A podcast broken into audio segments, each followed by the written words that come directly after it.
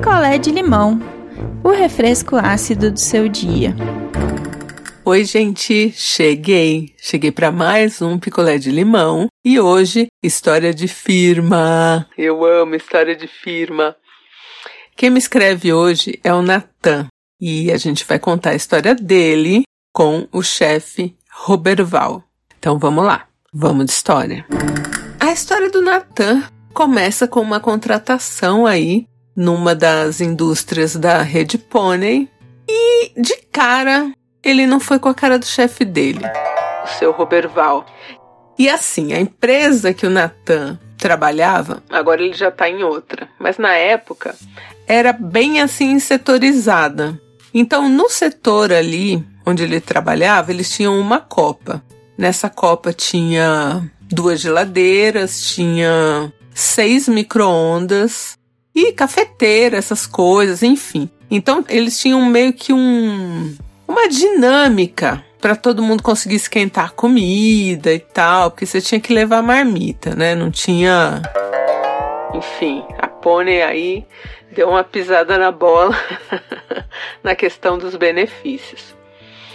E aí, na empresa, quando ele estava já uns quatro meses, começou um boato de que alguém estava roubando as comidas. Beliscando as marmitas, comendo ali uma mistura. Para quem não sabe o que é uma mistura, é alguma coisa que você põe ali que dá um destaque no gostinho da marmita, né? Para quem come carne, pode ser o bife, a linguiça, enfim. Eu que não como, pode ser uma proteína de soja, um legume assim diferentão, enfim. A mistura é o destaque da marmita. Então pensa alguém é, beliscando a sua mistura. Nojento, né? Revoltante. Então tinha ali na indústria pônei um ladrão de marmita. E pior, uma pessoa que, além de beliscar as marmitas, porque assim, a pessoa não comia tudo, né? Ela beliscava ali, passeava pelas marmitas, comia sobremesa. Então, se você levasse lá um iogurte, sei lá, uma saladinha de fruta, aí essa pessoa comia tudo. E tava difícil de pegar porque assim, era um rodízio de muita gente naquela cozinha e não tinha câmera, então assim, era um mistério e chegou uma época que todo mundo tava meio que um de cara feia pro outro, né? Tipo, querendo saber quem era ali a pessoa que tava, né, violando as marmitas e tal. E o Natan, ele gostava muito de comer aí um uma sobremesa que é. Aquilo é um iogurte? Acho que não é um iogurte o nome. Mas é como se fosse um iogurte de chocolate que a gente vai chamar de ponete. Ele gostava muito de comer ponete e levava, às vezes levava dois, às vezes levava só um, depende. Que eles vêm ali de dois, né, grudadinhos. E os ponetes aí do nosso querido Natan começaram a sumir. E ele ali no ódio, no ódio, no ódio, quem será que tá roubando as sobremesas das pessoas na firma?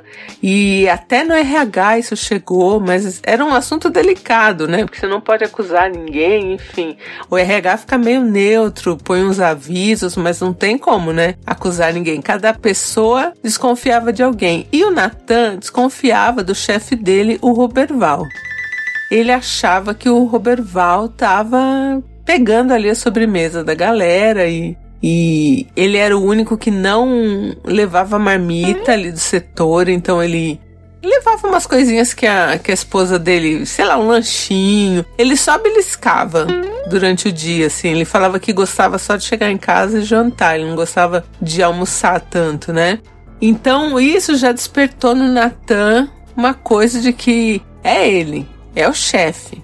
E aí tá, o que, que o Natan pensou?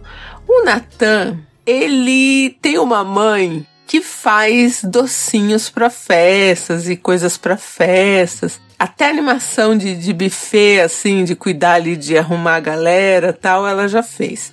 E aí, numa das vezes, ela fez um, uma espécie assim de pirulito que você chupava, né? Que você comia o pirulito ali e ficava com a língua e a boca azul. Isso é um corante específico para isso, né? Não é só um corante comestível azul.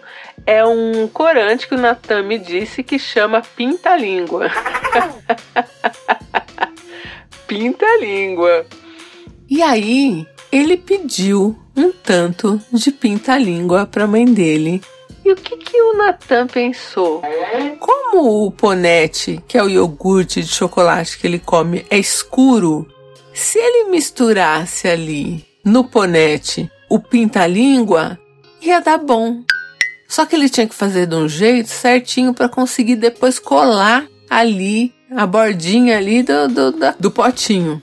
E foi um trampo para conseguir abrir certinho sem rasgar nada e depois colar. Enfim, fez. Misturou o pinta-língua azul no iogurte de chocolate dele, Ponete, e botou na geladeira da firma. e era uma coisa que ele não precisava nem ficar de tocaia para ver quem pegou, porque quem comesse ia ficar com a boca, os lábios ali, a língua azul. Então todo mundo ia saber quem era o, o larápio, né? O ladrão de, de, de marmita e de sobremesa.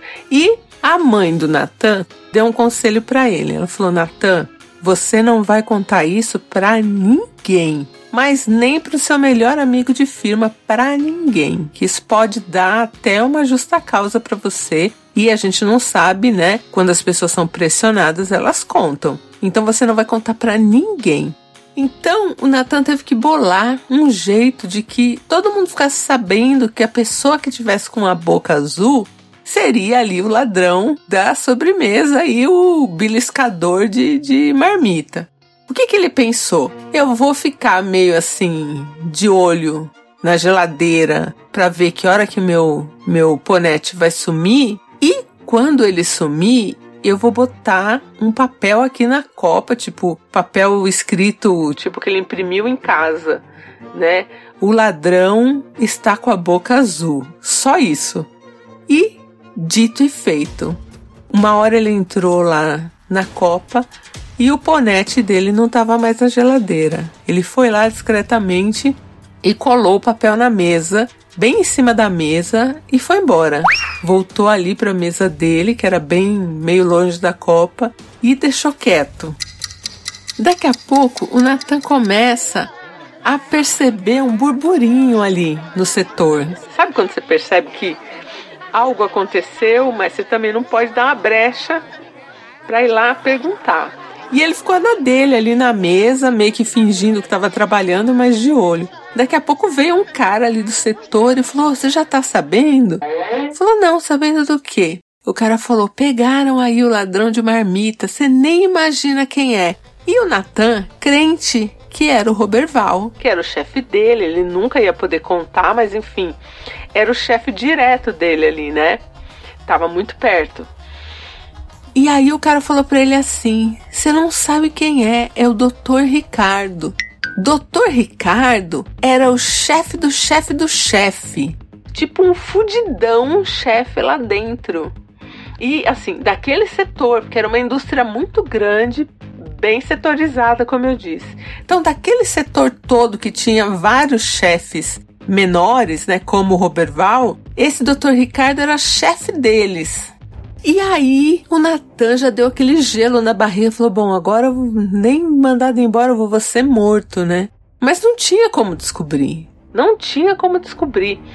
A não ser que o cara contasse que foi um ponete, porque todo mundo sabia que ele levava ponete todo dia. Então ele estava na dependência desse chefe falar: olha, tinha. Eu comi um ponete e tinha coisa azul, sei lá. E aí ele já tava pensando na desculpa de falar que a mãe dele, né, trabalha com buffet infantil e era para as crianças, nananã. Já pensando na desculpa que ele ia dar, né, caso sobrasse para ele. Só que esse doutor Ricardo ficou com a boca azul e fez o quê? Foi embora para casa. Puto, mas foi embora, não comentou. E a pessoa que roubava as sobremesas, provavelmente esse cara, ele levava os potes embora. Então, sendo uma embalagem de mercado, como essa do Ponete, ou sendo você que levava o seu potinho, ele levava embora, jogava, sei lá, no lixo longe. Enfim, a coisa sumia toda. E a coisa sumiu toda. E aí ele ficou esperando, o Natan ficou esperando ali mais alguns dias para ver se dava alguma coisa, né? Mas não deu nada. Esse chefe também não chamou ninguém assim para questionar nada e também as coisas pararam de sumir. Então agora ninguém mais beliscava a marmita, não subia, não sumia mais nenhuma sobremesa e era o cara mesmo então. Era o chefão. Olha que vagabundo, o cara mais rico do setor roubando o marmita do trabalhador, sabe? Beliscando mistura. Totalmente sem caráter. E aí agora, depois que o Natan saiu de lá, ele consegue rir da situação tal. Mas na época ele ficou bem tenso, porque ele pensava que fosse o, o Roberval ali, o chefe dele, direto, né? Que já ia ser meio ruim, mas não ia ser tão ruim quanto aí o, o diretorzão, o chefão. Só que abafaram, né? Ele mesmo, acho que, né? Abafou, ficou com a boca azul lá. eu achei ótimo e eu acho que fica aí como dica para quem quer pegar alguém no flagra comendo sua comida. O Natan falou que tem que ser uma comida escura, porque é um líquido, né? Azul. Então, se você colocar, onde você colocar, vai ficar meio azulado o negócio, né? Então tem que ser algo de chocolate, ou sei lá, um feijão. feijão preto.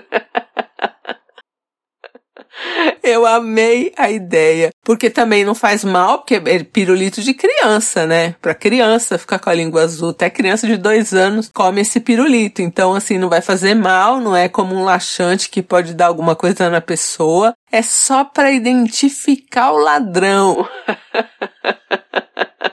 Eu amei, Natan. Amei. Então, gente, deixem suas mensagens. Oi, pessoal. Aqui quem fala é Mel, de João Pessoa. Nathan, eu amei a sua história. Você foi um verdadeiro herói na sua empresa, para os seus colegas, tá? Todo mundo ama um salvador de marmitas. Eu também já convivi com um ladrão de marmita na empresa que eu trabalho, mas essa pessoa nunca foi desmascarada, porque a gente não tinha pintar língua, né? Se eu soubesse da existência desse negócio, com certeza eu teria usado e teria evitado muita dor de cabeça. Quantos ponetes eu já perdi para esse desgraçado ou desgraçada que nunca foi desmascarado. Enfim, muito obrigada pela sua dica. Com certeza eu vou levar isso para minha vida. Um beijo para você e para todo mundo. Tchau. Oi, Ideia. Oi, Natan. É a Janaína de Cambé, no Paraná. Então, adorei essa ideia do pinta-língua. A sua mãe foi muito bacana de falar para você, não contar para ninguém. Conselho de mãe é muito bom. Pena que meu trabalho, por causa da pandemia, meu trabalho fechou, porque tinha uma gerente que achava o máximo comer tudo de todo mundo, ela achava que podia e sempre catava tudo de todo mundo. Imagina eu pôr um pinta-língua ali, alguma coisa ali, ela ter que atender cliente e era gerente, ter que conversar com o cliente no restaurante, com a boca azul ia ser o máximo. um beijo para vocês, amo as histórias. Se você tiver também alguma ideia que não machuque ninguém e que nem prejudique a saúde aí das pessoas para pegar gente que rouba marmita, deixa lá essa ideia lá no nosso grupo do Telegram. Um beijo e eu volto em breve. Quer a sua história contada aqui? Escreva para nãoenviabilize@gmail.com. Picolé de limão é mais um quadro do canal Não Enviabilize.